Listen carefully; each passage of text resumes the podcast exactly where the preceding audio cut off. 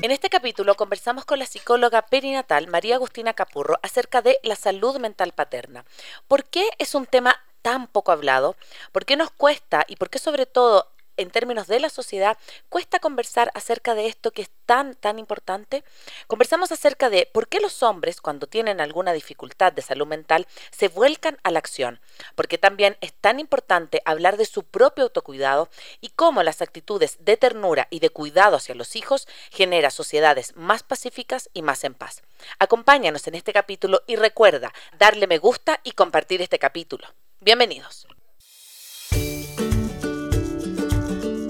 Hola, soy Cone Aitken y yo Paz Dávila. Somos Maternidades Imperfectas, una plataforma que acompaña, empodera e inspira a las mujeres madres a vivir la maternidad como un espacio de autoconocimiento, fuerza y crecimiento personal. Guiamos a las madres desde la maternidad que vivimos hasta la que queremos vivir. Nos interesa reescribir las historias de las mujeres madres, reflexionando y visibilizando maternidades reales, honestas y diversas, alejadas de los juicios y los dogmas que pesan sobre nosotros. Queremos guiar a las mujeres a encontrar su propia voz en la maternidad, a ponerla a su favor y a convertirla en una experiencia de poder y de equilibrio. Nos ilusiona acompañarte a florecer en la maternidad. Bienvenidos. Estamos de vuelta acá en Maternidades Imperfectas, recordándoles que estamos gracias al auspicio de Super Paco. Anima a tus hijos a desarrollar su creatividad y motívalos con el mejor material para que su artista interior nunca deje de brillar. Super Paco, variedad al mejor precio. Recuerda también que puedes comprar por WhatsApp al 099 008 0003. Ahora sí, estamos acá en el inicio de nuestro capítulo. Nos emociona mucho volver a tener a esta invitada porque hace un año, creo, podrá ser que tuvimos a la a, nuestra invitada así, en maternidades, y en ese momento eras una invitada. Hoy día ya eres amiga, así que también nos emociona mucho poder entrevistarte el día de hoy. Así que, Paz, querida, presenta a nuestra invitada, por favor. Bueno, estamos aquí con eh, María Agustina Capurro. Ella es eh, psicóloga argentina con orientación eh, perinatal y reproductiva, así que igual de apasionada de las maternidades, de las paternidades como nosotros. Así que bienvenida, Agus. Muchas gracias por estar aquí. presenta preséntate, cuéntales un poquito a nuestros, a nuestros oyentes de, eh, ti. Bueno, muchas gracias a ustedes por, por esta nueva invitación y, por esta amistad que, se tejió entre nosotras y, que nos permite seguir en contacto y, haciendo cosas juntas como, como hoy. Eh, bueno, como, como decía Paz, eh, yo soy psicóloga, soy argentina, vivo en Buenos Aires ahora, pero he vivido en diferentes ciudades de, nuestro país, de mi país. Em, y mm, soy psicóloga clínica, trabajo eh, en, mi consultorio. También hago algunas intervenciones en empresas organizacionales, más de, divulgación y de sensibilización, siempre en temáticas de maternidades, de paternidades. Eh, trabajo en el ámbito perinatal y reproductivo, es decir, con aquellas familias, con aquellas personas que están atravesando desafíos reproductivos o están en la búsqueda de, un embarazo que, por algún motivo no, llega y transitan tratamientos médicamente asistidos. Así que bueno, esa es un, poco mi, escucha, mi práctica diaria. Eh, de hecho, hoy estoy aquí entre pacientes, así que eh, bueno, esa, es mi, formación y mi actividad. También soy mamá, tengo dos hijas de nueve y de casi seis años. Eh, y, bueno, somos una, una familia ensamblada, también tengo otros eh, dos hijos que son hijos de mi marido y que ya son casi adultos, eh, pero que también forman parte de, mi historia y de mi recorrido por la, por la maternidad. ¿no? Yo siento que debuté en la maternidad con, con ellos. Qué lindo, qué lindo. Eh, sí, también es, es bonito mirar como el recorrido, porque nosotras siempre en maternidades nos dedicamos un poco, bueno, a la salud mental materna, al bienestar materno, y la otra vez revisamos con La Paz nuestros capítulos y tenemos pocos eh, capítulos dedicados como a los padres, ¿no? Y cuando te conversamos a ti dijimos, Agus, eh, ¿qué, ¿de qué quieres conversar eh, el día de hoy? Y dijiste, bueno, salud mental paterna, y creo que es un temazo, mm. porque no lo hemos profundizado, yo creo que es un tema que está como no sé si olvidado, es como poco hablado, ya la salud mental es poco hablada, pero aún más aún como que creería yo que se le permite un poco más a la mujer o a la madre em, asistir, no sé, o ir a terapia o, o, hablar de que no está bien, de que está mal pero a los papás pareciera que no tanto. Partamos por eso, como, ¿por qué crees tú que a lo mejor culturalmente, mm. Agus, no se habla tanto de esto, porque es un tema quizás más orientado hacia lo femenino y pareciera que o los papás no lo viven o, lo viven de una manera diferente. Cuéntanos un poco. Sí, creo, hay, creo que hay un montón de puntas ahí para pensar en función de tu pregunta. Digo, por un lado, lo, lo, cultural, ¿no? los sesgos, eh, como los estereotipos de género eh, que nos atraviesan a todos y a todas. Eh, bueno, van marcando un poco, ¿no? Cómo son las miradas hacia, y, es cierto que en, general, sí, vamos a estar hablando así en, general, porque después vamos a particularizar, pero que a los varones, a los hombres en general, ¿no? Les cuesta más con estar en contacto y sobre todo poner en palabras algunas cuestiones de sus, de sus emociones, de sus vivencias más intrapsíquicas, ¿no? De aquello que se moviliza, se pone en juego en este caso con la llegada de un hijo de una hija. Eh, también es cierto que hay algo de los sesgos ¿no? que tiene que ver con esto de, los cuidados más asociados a las mujeres, a las mujeres madres, y por tanto todas las cuestiones que tengan que ver con las crianzas o con, o con el abordaje de las temáticas que tienen que ver con, con la llegada de los hijos y las hijas está más, más linkeado a, las, a las mujeres. Por lo tanto, hablar de salud materna, poquito, pero en los últimos años muy fuertemente, ¿no? Empezó a circular. No tanto así de lo que les sucede a los hombres.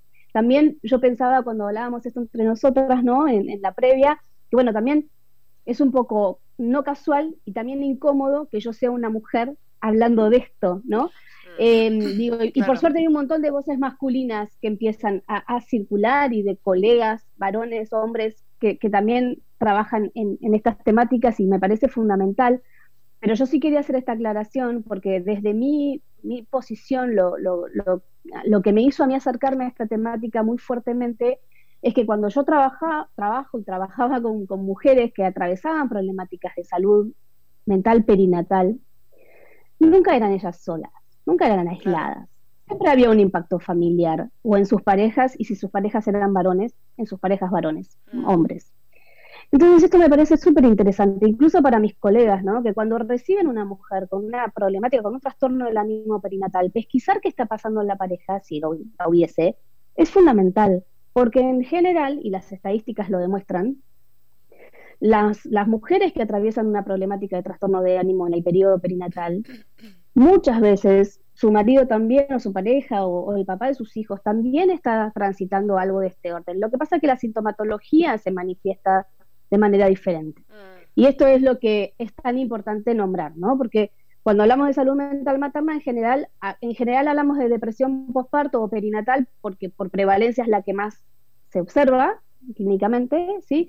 Y hay como una sintomatología asociada más fácil de identificar, ¿no? Como el, el ánimo, las pocas ganas de, estar en, en, participación activa con su bebé, de poder involucrarse en los cuidados, de hacerlo todo menos emocionalmente, más automática o robóticamente, ¿no? Bueno, eh, llanto inmotivado, muchas pocas, pocas ganas de, estar en contacto social, todo lo que uno escucha en relación a un cuadro ¿no? de un trastorno anímico, de mucha ansiedad, mucha angustia, ¿sí? algunas conductas más obsesivas. En, en los hombres la manifestación suele ser diferente. Y esto es lo que hace que sea subdiagnosticado o no tan fácilmente observado. Entonces mm. esto, esto es interesante también. ¿Cómo, ¿Y cómo suele ser esta manifestación entonces? Mm. Sí, bueno, las podemos pensar en diferentes como, como escenarios, ¿no? Por un lado, personalmente, como, como es la vivencia personal, eh, hay, hay, hay, hay, muchos estudios, y sobre todo en los últimos años, a partir del 2016, de 2017 hasta el 2020, que hay un nuevo metaanálisis muy profundo de, las, de los trastornos del ánimo perinatal en los padres varones recientes, en los padres hombres recientes, em, dan cuenta de que casi un 8% de la población global, de los papás, eh, transitan algún trastorno del ánimo perinatal. Esa tasa se duplica si, eh, por ejemplo, el bebé nace prematuramente, que es una situación de alto estrés. ¿No? Esto también sucede en las mujeres, que en general es un factor de riesgo para el desarrollo de, problemáticas de salud mental el nacimiento prematuro, transitar una, internación neonatal, sí, es, es, un periodo de alto estrés. Se, se, duplica también si la pareja mujer está transitando algún trastorno del ánimo perinatal. O sea, los varones tienen casi el 16% de posibilidades de transitar alguna, algún malestar o una problemática de salud mental si su mujer la transita.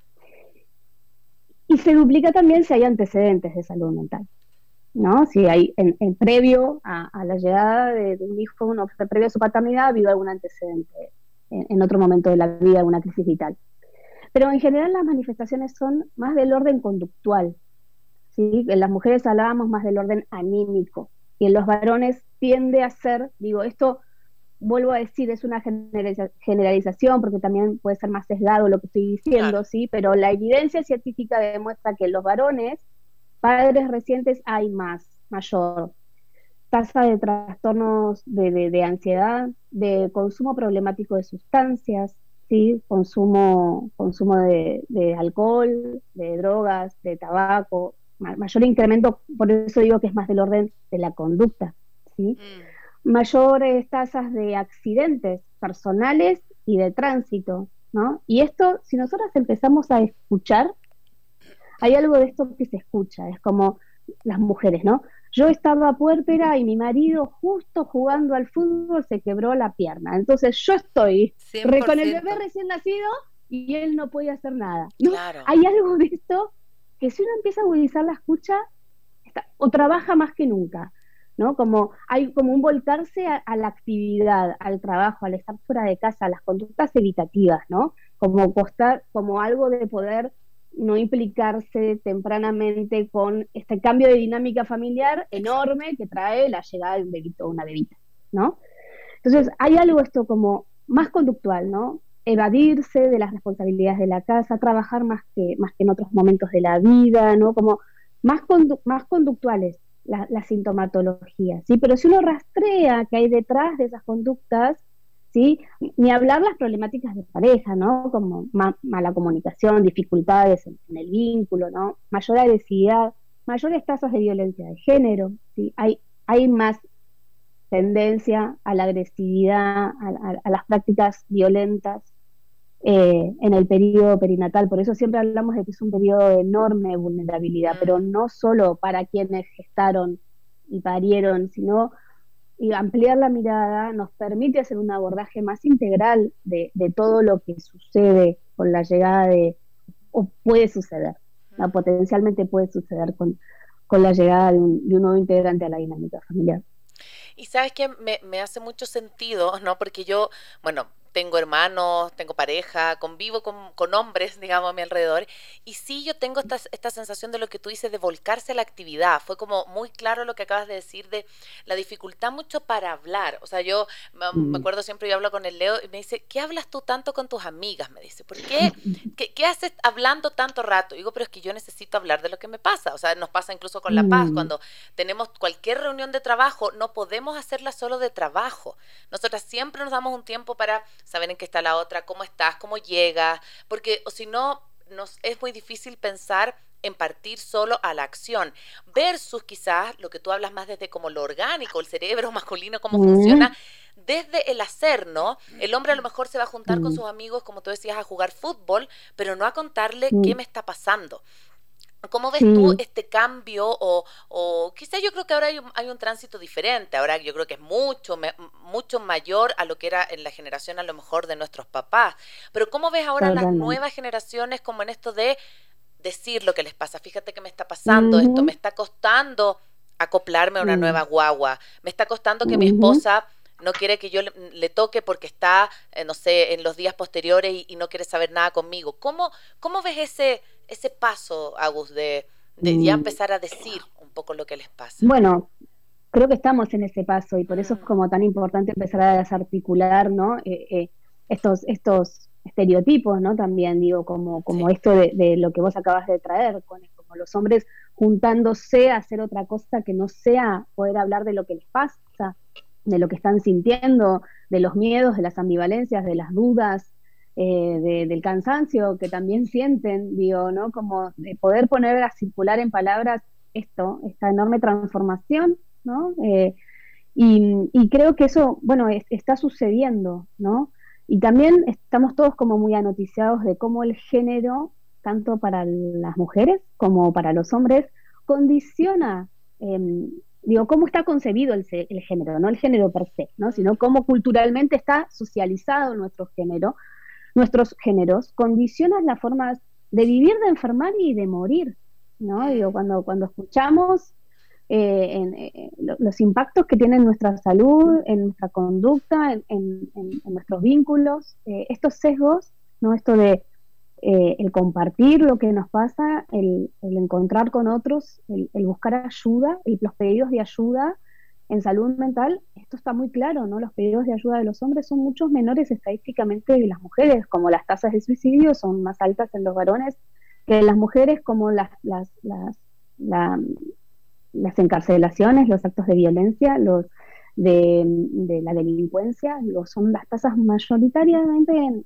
hombres que en mujeres. Mm. Digo, esto em, es un mapa que, nos permite entender ¿no? ¿Qué, pasa ahí en relación a, a los malestares psíquicos, cómo se manifiestan, cómo se vehiculizan y qué es lo que necesitamos transformar. Por eso mi mirada o mis lecturas, mi, mis volcar eh, experiencias en, el último tiempo e intentar encontrar interlocutores es como la importancia de hombres, padres, involucrados tempranamente en, las, en las cuestiones y en las tareas de cuidar y criar.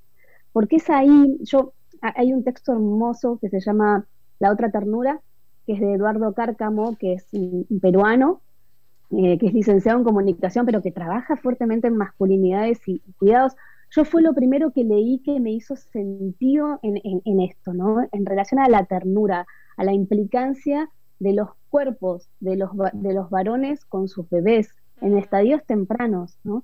De que los hombres participen activamente en, las tareas de, de los programas educativos, ¿no? de, psicoprofilaxis, de, preparación para el parto, de que tengan ahí em, un lugar ¿no? que no sea solo de acompañar a la mamá, sino de entender que a ellos también les van a suceder cosas, que también van a sentir estas ambivalencias, que les van a pasar, que van a transitar miedos, que se les van a activar cuestiones de su propia historia, que se van a resignificar cuestiones de su propia crianza, ¿no? no es solamente que van a tener una tarea de sostén, sino que van a hacer algo mucho más que eso con, su bebé y con su pareja o con la familia, como se conformase, ¿no?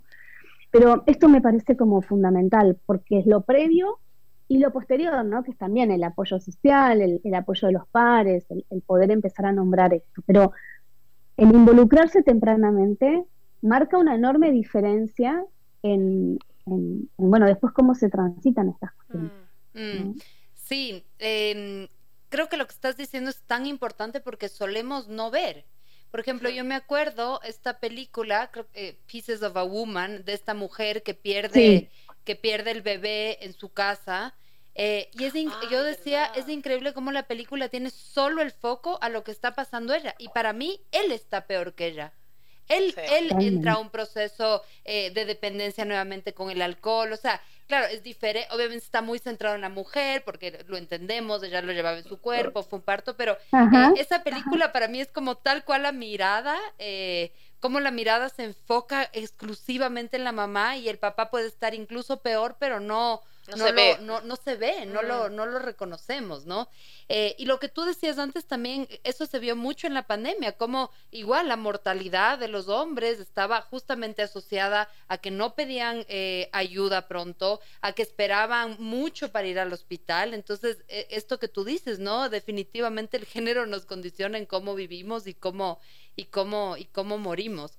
Em, en este mm. sentido, Agus, ¿qué... Mm, un poco, claro, tiene, obviamente tiene implicancias en el vínculo con el bebé, el hecho de que el padre pueda eh, eh, relacionarse con el bebé desde la ternura, que pueda también como sensibilizarse con, con, su, con su experiencia nueva de paternidad. Pero, ¿cómo, ¿qué implicancias tiene la pareja? ¿Qué has visto tú? Mm. Mm. ¿cómo, ¿Cómo es esta cómo es esta relación con la pareja cuando hay una paternidad, digamos, eh, atendida, vinculada, vista, y, qué mm. pasa cuando no, digamos. Claro. Bueno, eh, es, muy notoria, ¿no? Esa, esa, esa, diferencia, digo, porque cuando, cuando hay una, una paternidad y una maternidad, una coparentalidad, ¿no? Con una compartida, una corresponsabilidad en relación a, a, esto, bueno, claramente hay algo que primero que disminuye drásticamente, ¿no? Como, como la, el malestar, las conductas agresivas, la falta de comunicación, ¿no? Cuando hay algo de esto que puede empezar a circular de una forma más equitativa, entendiendo que hay diferencias, ¿no? Porque esto que vos traías hace un ratito, Paz, en relación al, ejemplo de la película, que creo que es muy, muy eh, claro, es muy bueno ese ejemplo, porque, porque también en términos de duelos perinatales, los, los grandes invisibilizados son los varones muchas veces, ¿no? De, en relación a esto, porque bueno, hay algo del gap en relación al cuerpo, ¿no? La brecha entre haber transitado la experiencia en el cuerpo y no, que, que, hace que, las vivencias sean distintas y leídas para la afuera también de una forma diferente.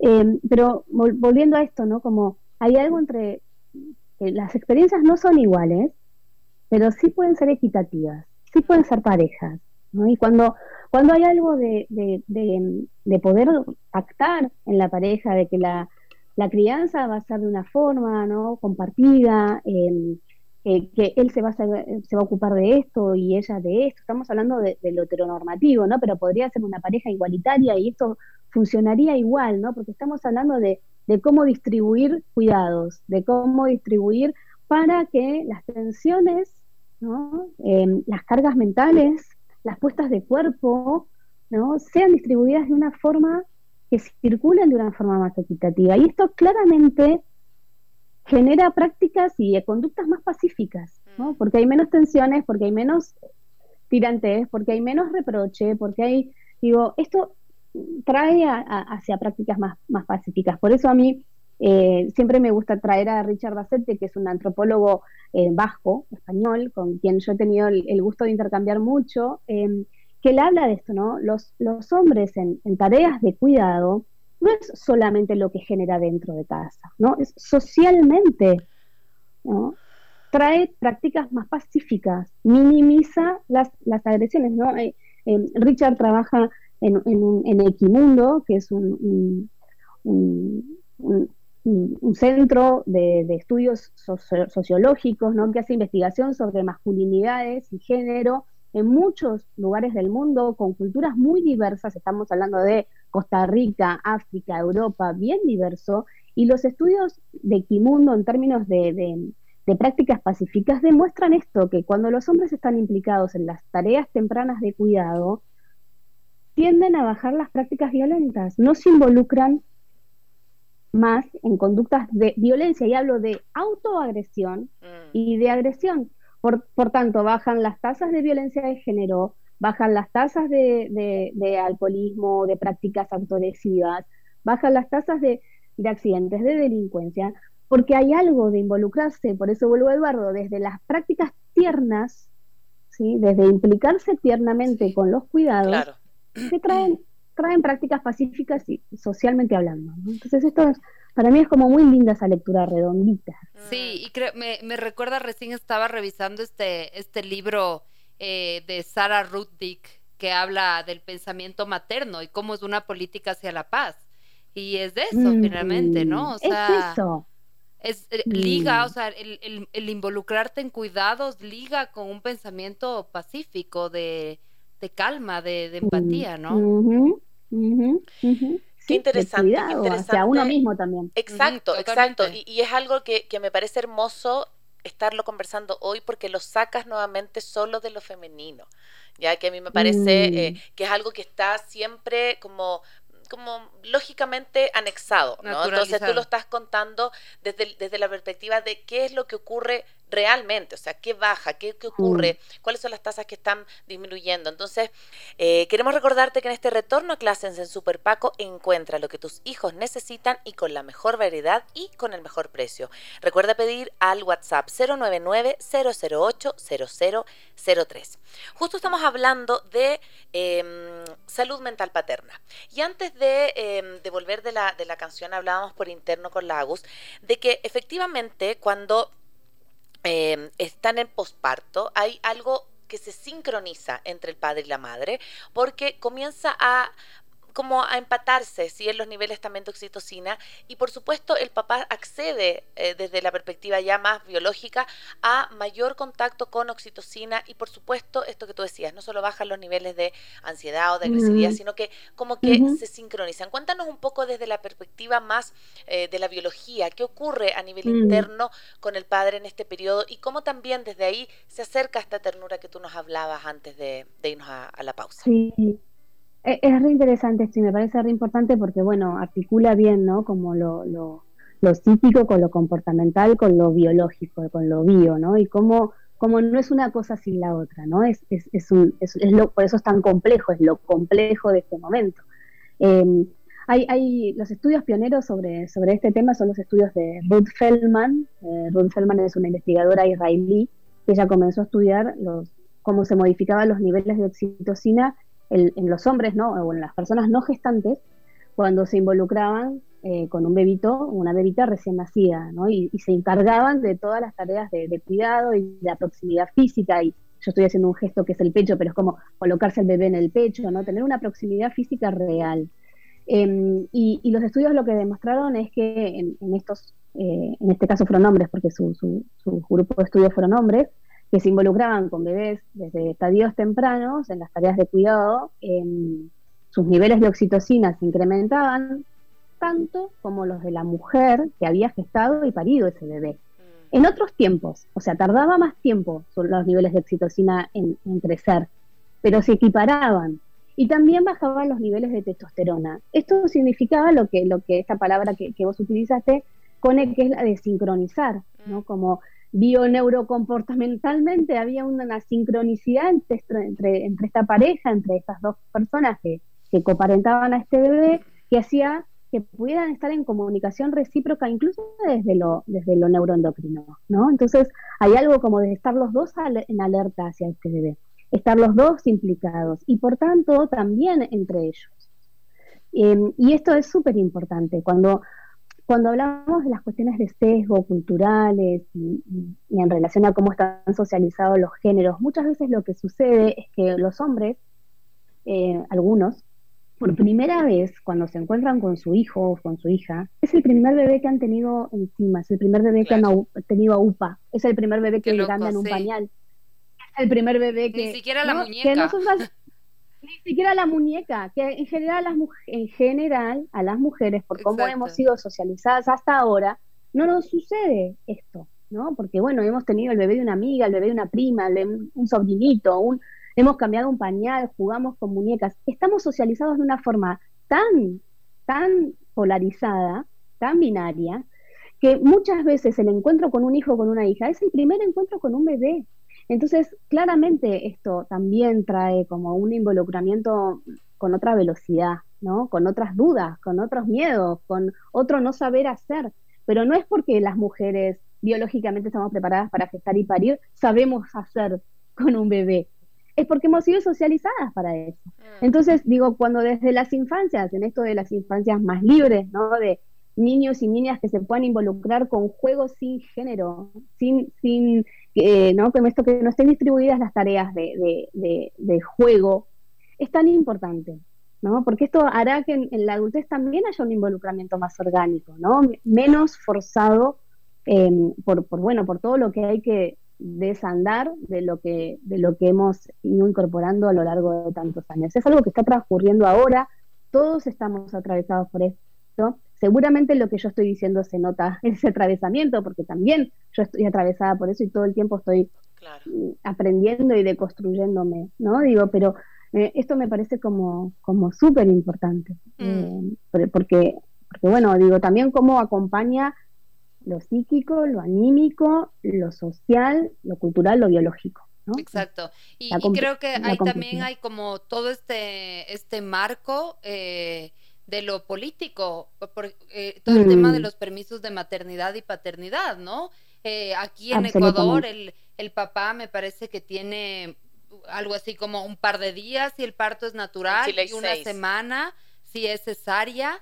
Entonces, eso también va reforzando, por ejemplo, este poco tiempo o este poco espacio que el hombre tiene para recuperarse también, digamos, para vincularse con, su hijo. Para vincularse. Exacto. Claro. Em, nos hemos enfocado un poco como en estos, en estos en este primer año, ¿no? Eh, pero luego ocurren también otros desafíos em, en relación a la salud mental paterna. Por ejemplo, en este acompañamiento que yo hago a familias que se separan, es bien interesante ver el punto de vista de los hombres, porque nuevamente, por ejemplo, en Ecuador, eh, hay, hay una cierta legislación que protege que la mamá se quede con sus hijos eh, y para los papás eh, obviamente uno puede hacer un acuerdo abierto de mediación y acordar otro tipo como de régimen de visitas abiertas, pero legalmente, en principio, si no llegas a un acuerdo, el hombre vería a sus hijos eh, cada 15 el mm. fin de semana, ¿no es cierto? Entonces, esto para muchos hombres implica, por ejemplo, una no posibilidad de separarse, porque implica separarse de los hijos también.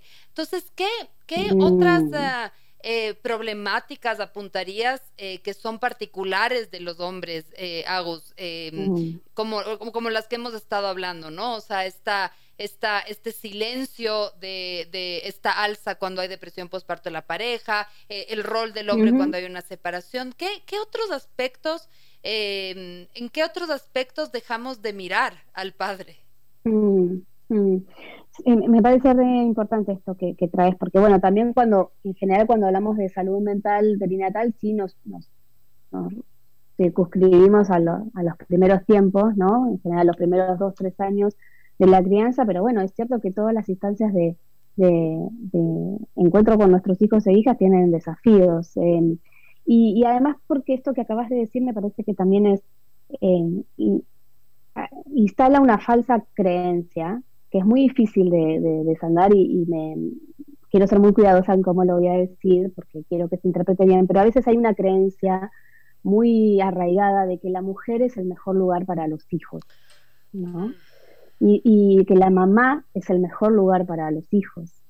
Eh, y no siempre esto es así. Eh, y de hecho, bueno, vemos un montón de, mujeres eh, que, no han podido sostener saludablemente su rol como, como mamás. Em, digo, y, me parece como muy importante ahí estar atentos a qué, qué, pasa con ese papá y cómo se involucra y qué quiere y qué nivel de participación eh, tiene que tener. Digo, hay algo en, términos de trabajar la, la, corresponsabilidad que nos falta mucho desde lo político, desde lo cultural, desde lo legal, judicial, digo, porque hay algo ahí, digo, toda la justicia y su perspectiva de, de género también necesita repensar estas, estas cuestiones, ¿no? De cómo se distribuyen las, las visitas, las, las responsabilidades económicas, em, pero, pero creo en general que lo que uno sigue observando en, en, en, los, en los hombres que son padres, más allá de la edad que tengan sus hijas e hijos, es algo de, de bueno, de poder nombrar las cuestiones emocionales, de poder poner en palabras lo que les pasa, ¿no?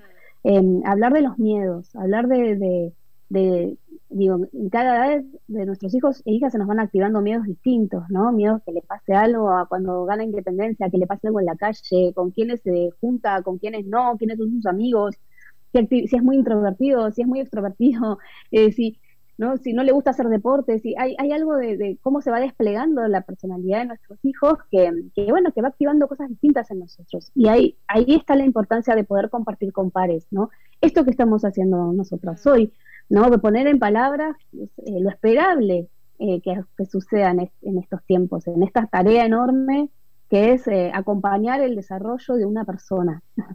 ni más ni menos, ¿no? Porque uno piensa en un hijo y piensa en un, bebito y estamos hablando de una persona y que, que, que es un desafío gigantesco, ¿no? Entonces, que, que, bueno, que, va a ir movilizando mucho diferentes cosas y por eso es tan importante esto, nombrar, pedir ayuda, eh, estar con otros. digo, yo creo que en los últimos años eh, se escucha eh, otro posicionamiento de los varones, incluso, no sé, en los ámbitos de trabajo, ¿no? Como los hombres pidiendo tiempo para ir a acompañar a sus hijos a una actividad, un hombre pidiendo mayor, mayor licencia para, digo, cosas que antes estaban absolutamente invalidadas, ¿no? Eh, falta un montón, falta muchísimo, eh, pero creo que hay algo de poder empezar a, circular que, es bien interesante. No es casual que, por lo menos en, mi experiencia, la mayoría de los hombres que yo atiendo o he atendido llegan a consulta a través de sus parejas.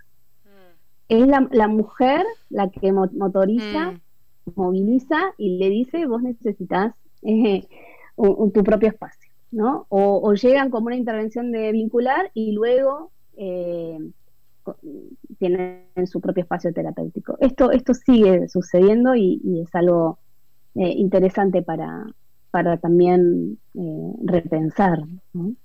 Sí, y, y me, me hace mucho sentido también como de de qué estamos haciendo nosotros como sociedad en términos de esto que hablaba La mm. Paz de no silenciar, como de incluir, pero de, incluir como, como algo que sea sea parte de, a ver, por ejemplo, yo, bueno, somos ambas mamás de niños pequeños, pero ahora hoy día existen grupos de WhatsApp de, de, de toda edad, ¿no? De si tienes hijos adolescentes, de los cursos y todo.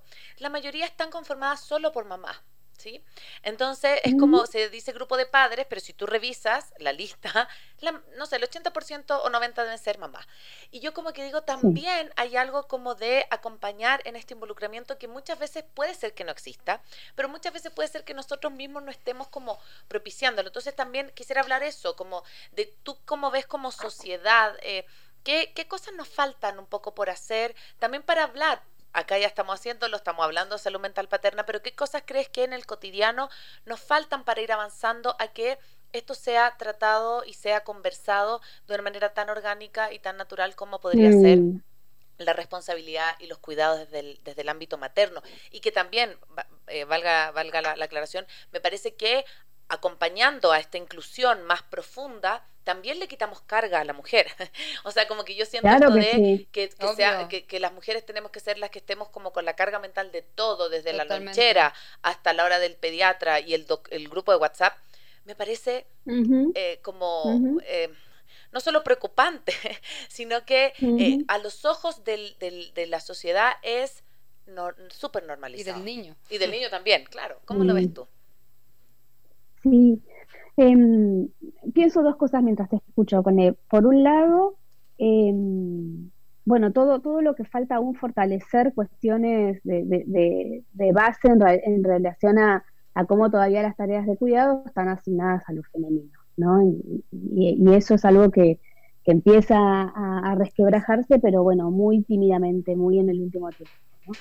Y, lo que falla, creo, todavía es que hay pocas representaciones sociales, hay pocas representaciones colectivas, ¿no? Vemos muy tímidamente aparecer eh, hombres padres en las publicidades, eh, en, las tapas de, ¿no? Digo, de las revistas, en, las películas, en, esto que decía Paz, ¿no? Como se, eh, hay, hay, mayor representatividad de estas temáticas asociadas a las mujeres me refiero a las temáticas de crianza y, de todo lo que sucede con, las mujeres madres eh, y no tanto con los hombres padres, ¿no?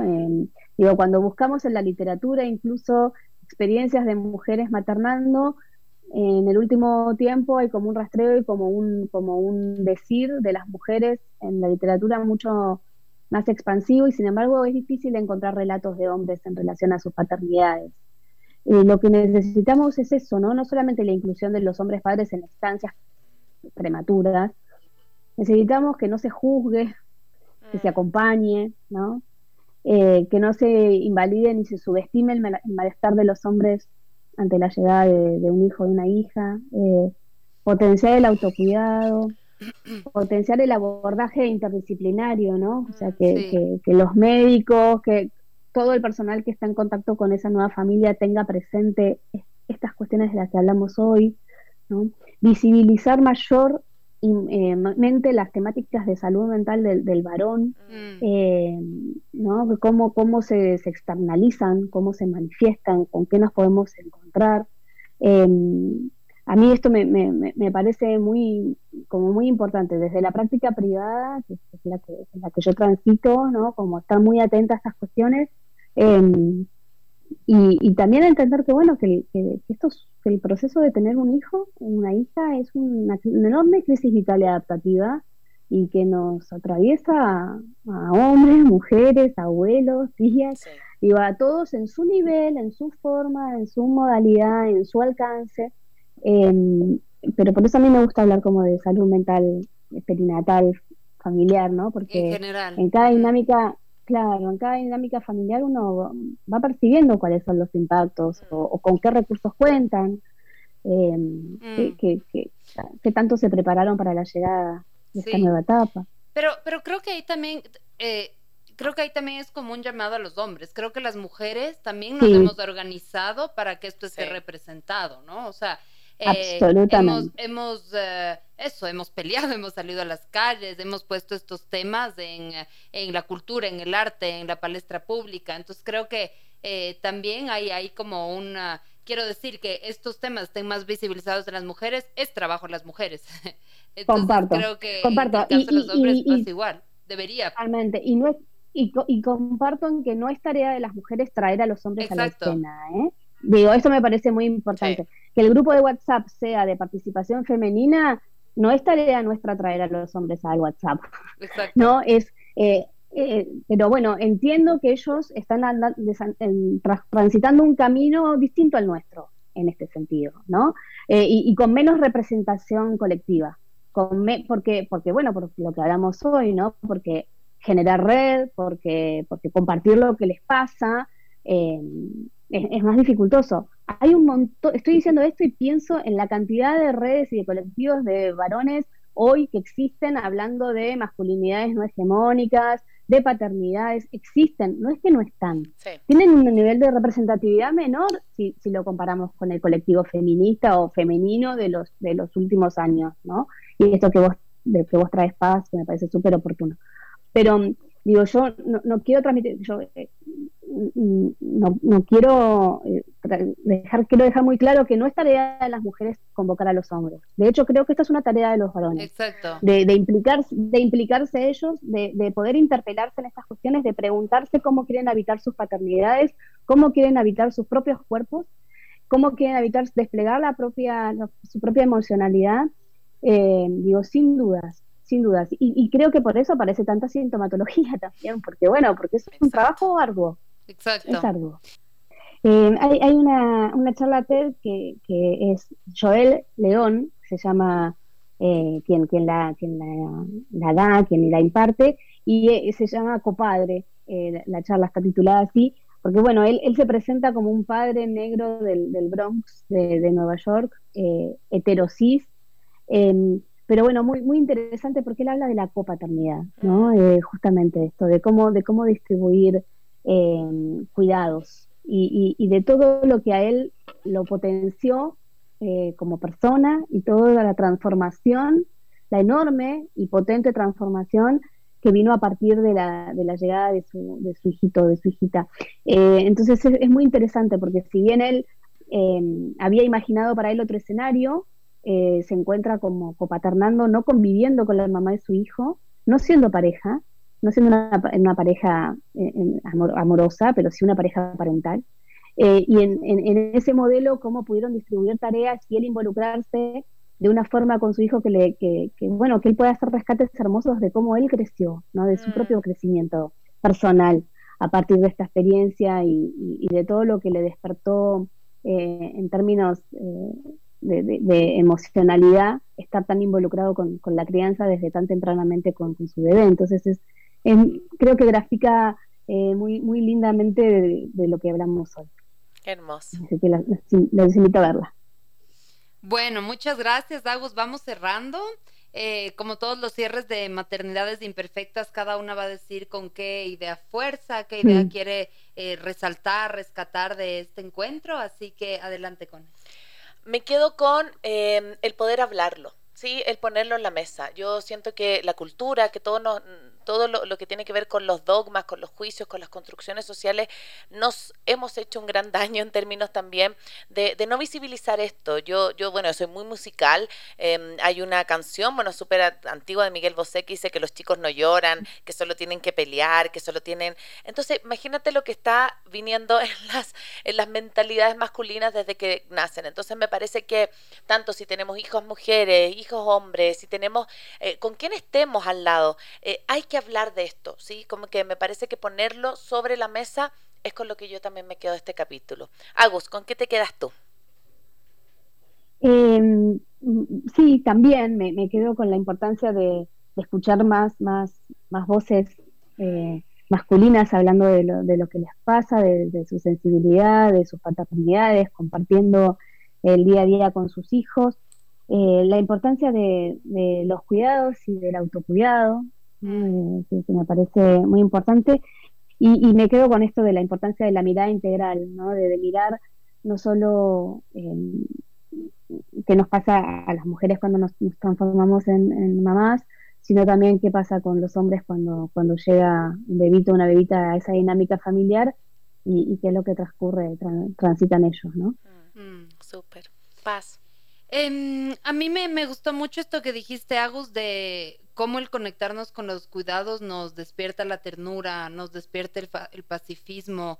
A mí me, encanta que en el colegio de mi hijo, desde, desde inicial, desde los tres años, hay profesores hombres, siempre. Y eso me gusta tanto porque digo, mi hijo puede ver que un profesor le, o sea, que es un profesor de niños chiquitos, que le limpia la cara, que le pone el saco.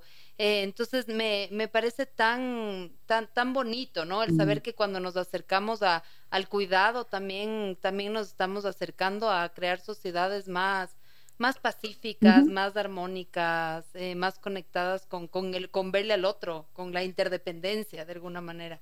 Así que eso me, me ha gustado mucho. Sí. Bueno, gracias, gracias Agus por acompañarnos nuevamente. Recuerden que este capítulo va a ser reprisado el domingo 25 de septiembre al mediodía y en una semana más va a estar también en formato podcast. Recuerda que este capítulo fue posible gracias a Super Paco. Volvamos a clases destilando color con la super colección de témperas Acrylex, ideales para hacer lucir al artista que en ti. Encuéntralas en Super Paco y recuerda comprar por WhatsApp al 099 008 0003. Muchas gracias, Agus, por acompañarnos una vez más. Gracias a ustedes. Un placer. Un abrazo. Nos vemos.